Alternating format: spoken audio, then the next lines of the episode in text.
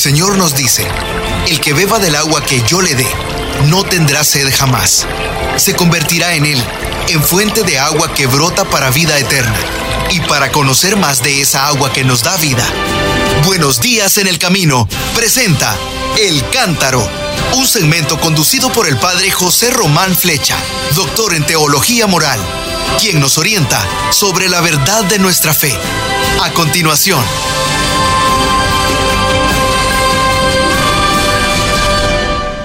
Mis queridos hermanos, soy el padre José Román Flecha de la diócesis de León, en España, y hablándoles desde la ciudad de Salamanca. Hoy es martes y quisiera completar ese camino de la santidad que el Papa Francisco nos ha marcado en la exhortación Gaudete et exultate, es decir, alégrense y regocíjense.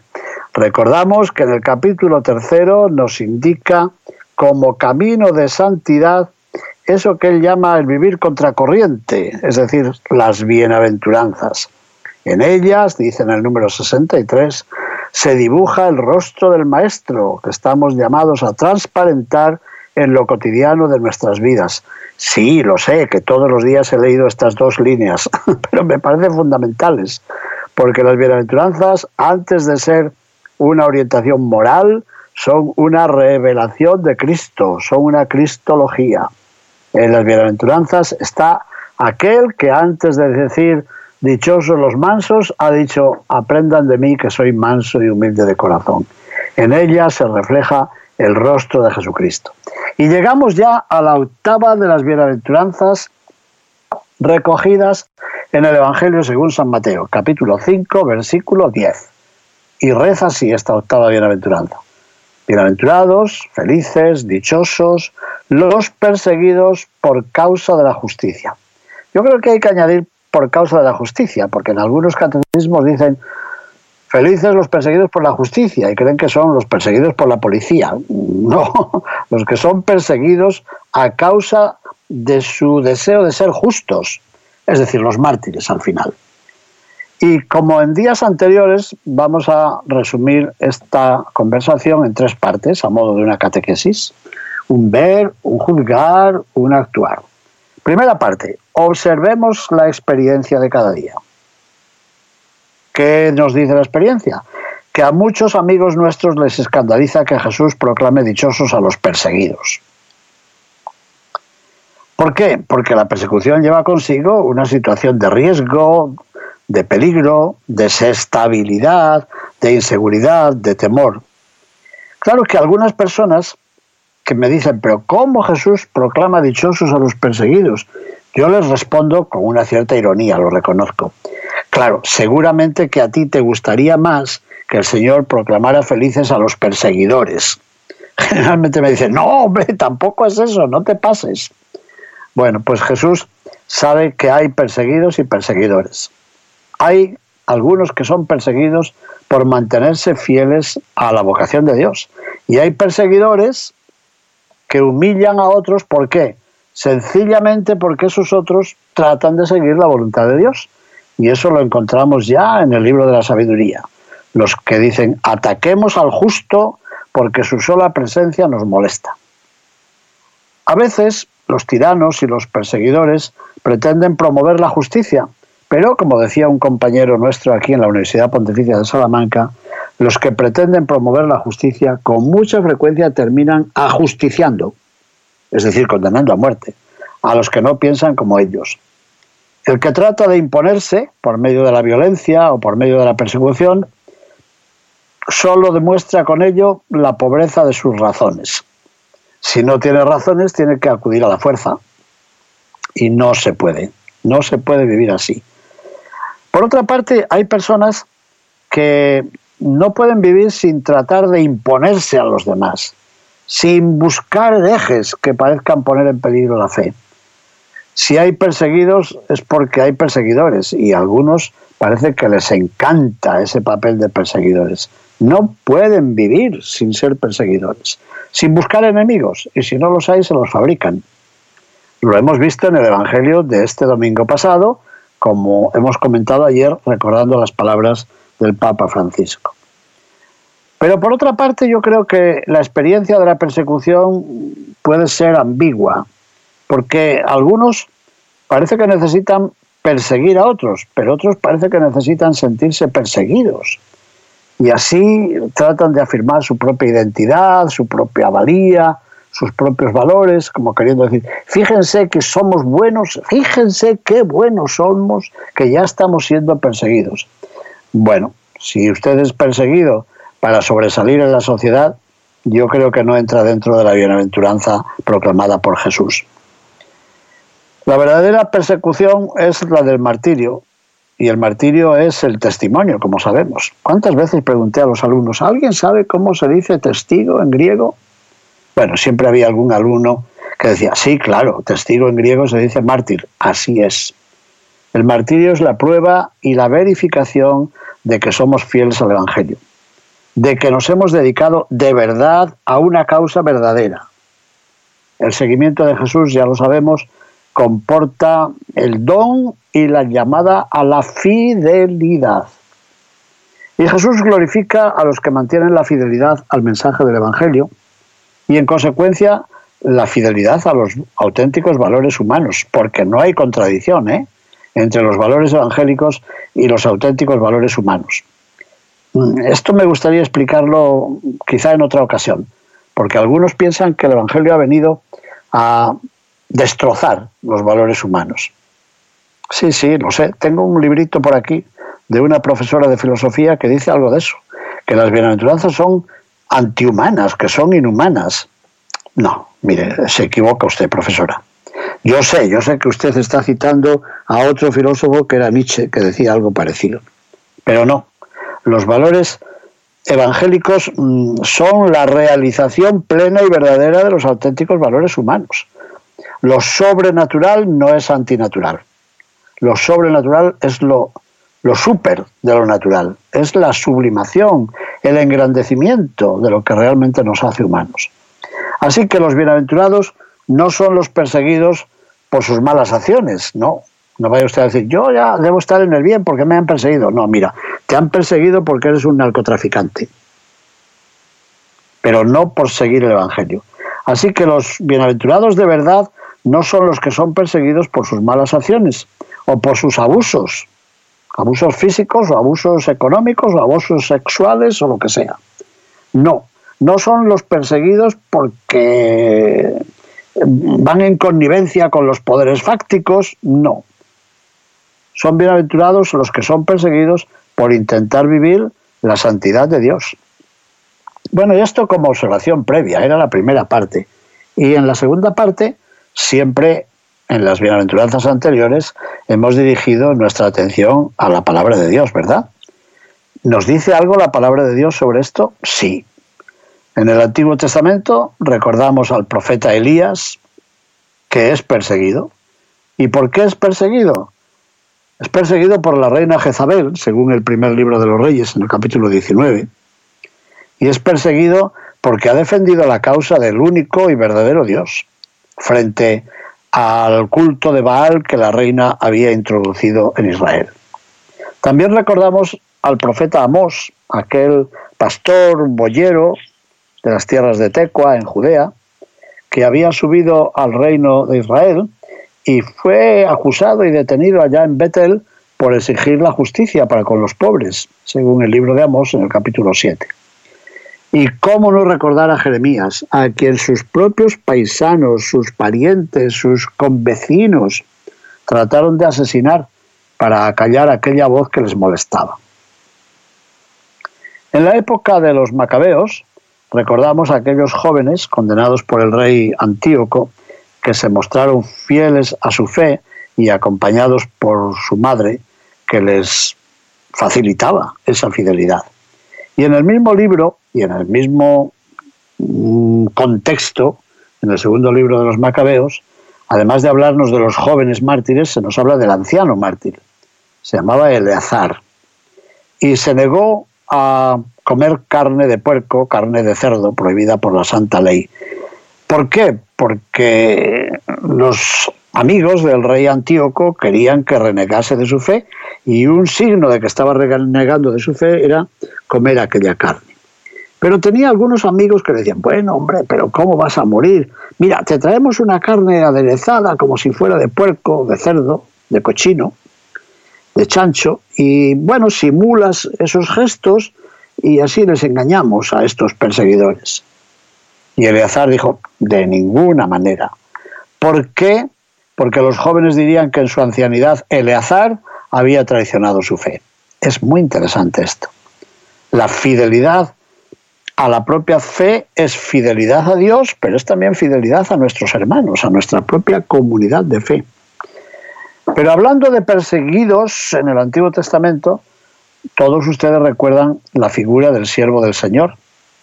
Es una imagen de la vocación y de los dolores de Jesús. Los cuatro poemas del siervo del Señor que encontramos en la segunda parte del libro de Isaías los leemos todos los años durante la Semana Santa. Recuerden esa figura del siervo del Señor, pisado, acribillado, azotado, ante cual se vuelve el rostro, porque no hay en él esplendor y no hay hermosura. Y en el Nuevo Testamento, bueno, para comenzar, vemos que Jesús mismo es perseguido por el rey Herodes, según cuenta Mateo en el capítulo segundo. Y no solo, sino que le pasa como a Jeremías. Las gentes de la aldea de Nazaret, donde se había criado, y para las cuales seguramente había trabajado como carpintero o como el hombre que hace de todo, las gentes de Nazaret quisieron despeñarlo. ¿Por qué?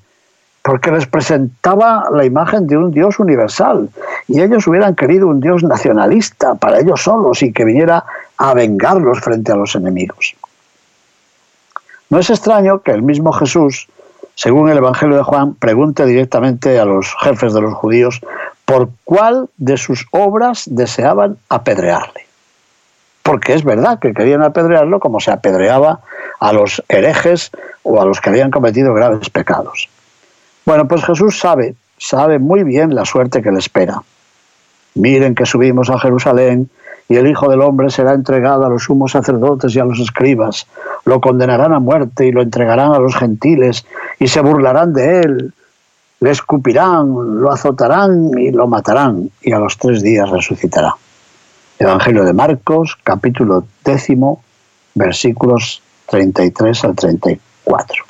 Así que Jesús sabe que Él va a ser mártir, que Él ha de ser un testigo. Fue traicionado por uno de sus discípulos, fue entregado a las autoridades por otro de los discípulos, fue vejado, escarnecido y crucificado entre dos malhechores. Con razón puede hablar. Puede hablar y decir a sus discípulos que a ellos les espera un destino semejante. A ustedes los llevarán a las sinagogas y el que los mate pensará que está haciendo una obra agradable a Dios. Evangelio de Juan, capítulo 16, verso 2. Les confieso que este versículo me inquieta nos matarán, pero nos quitarán incluso la seguridad de que estamos muriendo por una causa justa. Fíjense. Hará eco la publicidad comprada que todos creerán que hacen bien en matarnos, porque éramos perniciosos.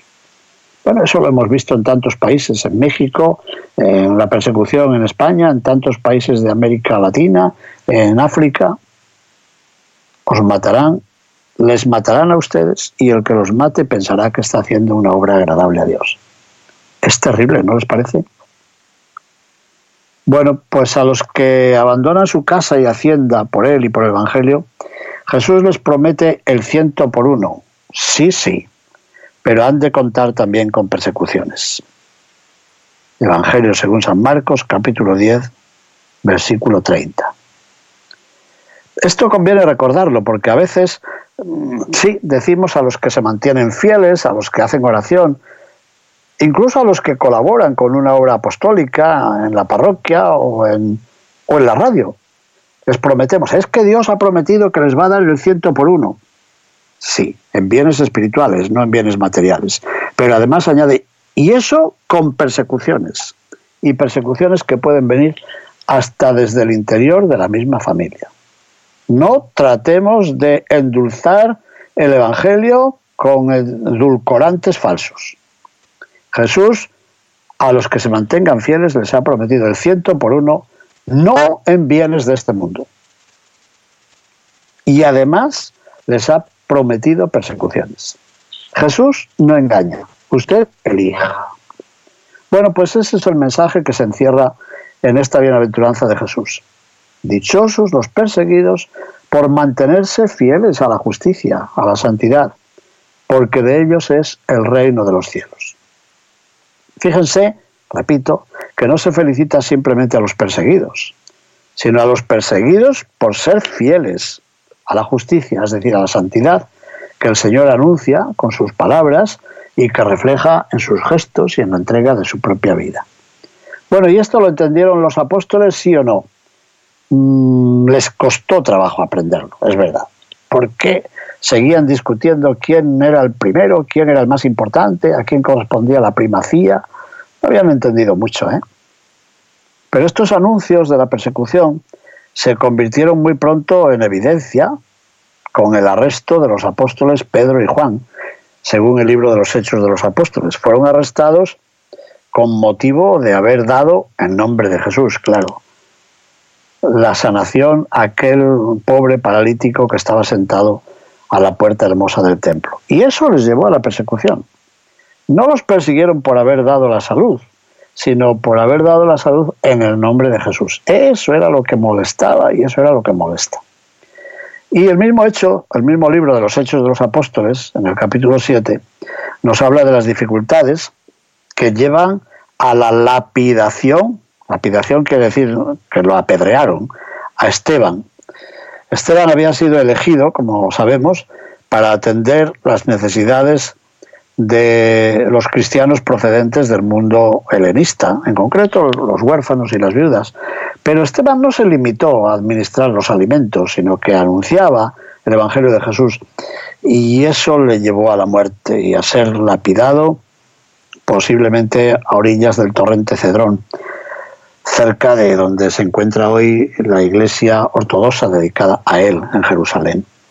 Y la persecución se desencadenó posteriormente contra los seguidores de Jesús, como dice el capítulo siguiente, libro de los Hechos de los Apóstoles, capítulo octavo.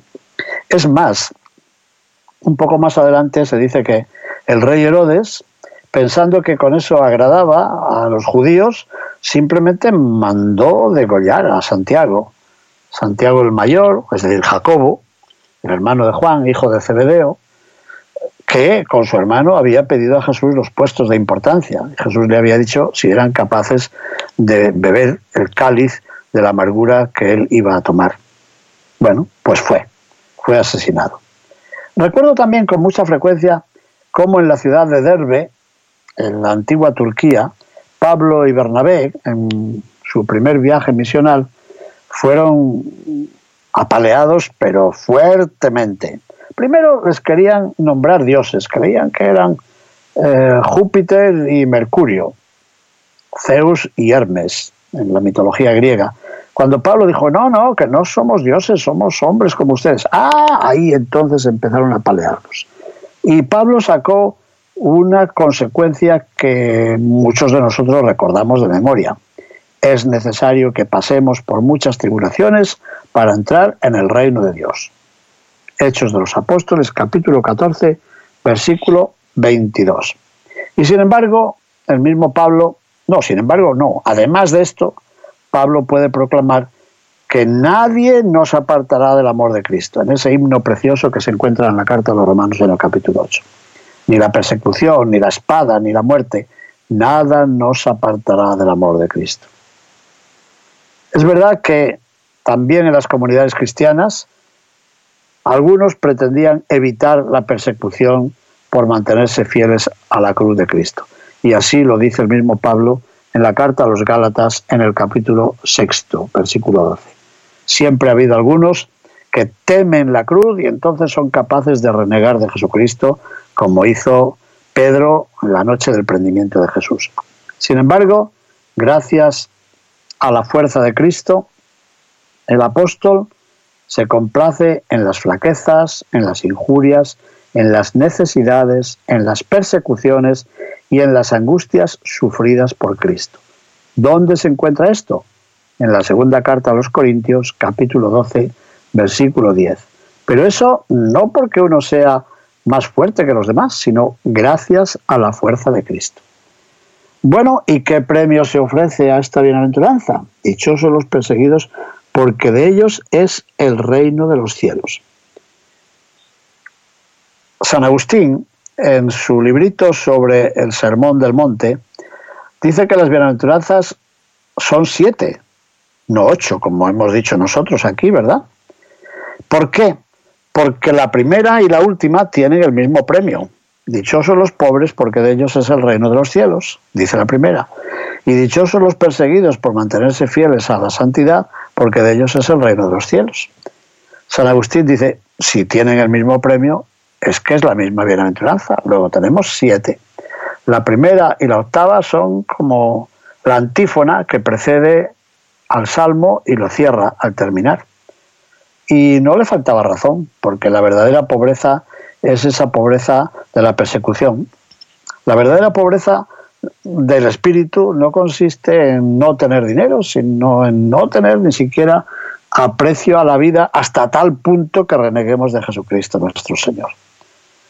Bueno, y terminado este listado de proclamas redactadas en tercera persona, dichosos los pobres porque de, ellos es el reino de los cielos, tercera persona, dichosos los mansos porque ellos heredarán la tierra, de pronto el Evangelio, según San Mateo, pone en boca de Jesús una interesante conclusión, pero que ahora está redactada no en tercera persona, sino en segunda.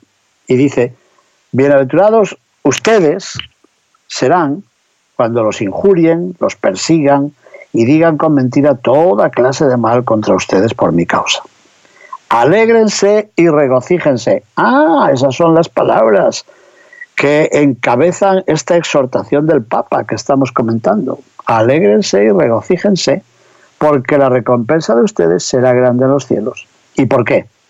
Porque de la misma manera persiguieron a los profetas anteriores a ustedes.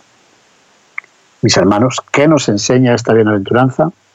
Nos enseña a recordar que Jesús es el modelo de los mártires y el apoyo de todos los perseguidos por mantenerse firmes en la fe. ¿Y esto cómo nos lo explica el Papa Francisco? Así, en el número 90 de esta exhortación, dice, Jesús mismo remarca que este camino va a contracorriente, hasta el punto de convertirnos en seres que cuestionan a la sociedad con su vida, personas que molestan. Jesús recuerda cuánta gente es perseguida y ha sido perseguida. ¿Por qué? Sencillamente por haber luchado por la justicia, por haber vivido sus compromisos con Dios y con los demás. Pero si no queremos sumergirnos en una oscura mediocridad, no pretendamos una vida cómoda, ¿eh? porque quien quiera salvar su vida la perderá, dice el Señor. Y añade el Papa Francisco, para vivir el Evangelio no se puede esperar que todo a nuestro alrededor sea favorable. No, de ninguna manera. ¿Por qué? Porque muchas veces las ambiciones del poder y los intereses mundanos juegan contra nosotros. Y ahí cita al Papa San Juan Pablo II que decía, está alienada una sociedad que en sus formas de organización social de producción, de consumo, hace más difícil la relación, la realización de esta donación de uno mismo y la formación de la solidaridad interhumana. En una, en una sociedad así, alienada y atrapada en una trama política, mediática, económica, cultural e incluso religiosa, dice el Papa, que impide un auténtico desarrollo humano y social, se vuelve muy difícil vivir las bienaventuranzas, llegando incluso a ser algo mal visto, sospechado y ridiculizado. Y ahí aparece la palabra clave, que es la cruz. La cruz, sobre todo los cansancios y los dolores que soportamos por vivir el mandamiento del amor y el camino de la justicia, eso, eso es fuente de maduración y de santificación. Pero hablamos de las persecuciones inevitables, no de, no de las que podamos ocasionarnos nosotros mismos, con un modo equivocado de tratar a los demás, como decíamos antes. Un santo no es alguien raro. Un santo no es una persona lejana que se vuelve insoportable por su vanidad, por su negatividad, por sus resentimientos, por su coraje, por sus malos humores. No, no eran así los apóstoles de Cristo. Así que esta bienaventuranza nos lleva a la persecución, pero no por la persecución por ser raros y vanos y mentirosos, no. Las persecuciones, dice él, no son una realidad del pasado, porque también hoy las estamos sufriendo. Unas veces con sangre y otras veces de otras mil maneras. Pero Jesús sabe que ahí estamos. Y acaba el Papa su discurso sobre las bienaventuranzas, como en todas ellas, con una frase escueta. Aceptar cada día el camino del Evangelio, aunque nos traiga problemas, esto es santidad. Bueno, mis queridos hermanos, con esto hemos comentado las ocho bienaventuranzas que el Papa Francisco toma y comenta en su exhortación, alégrense y regocíjense. Seguiremos viendo el camino de la santidad en los próximos días. Muchísimas gracias y bendiciones. Buenos días en el camino presentó El Cántaro con el padre José Román Flecha.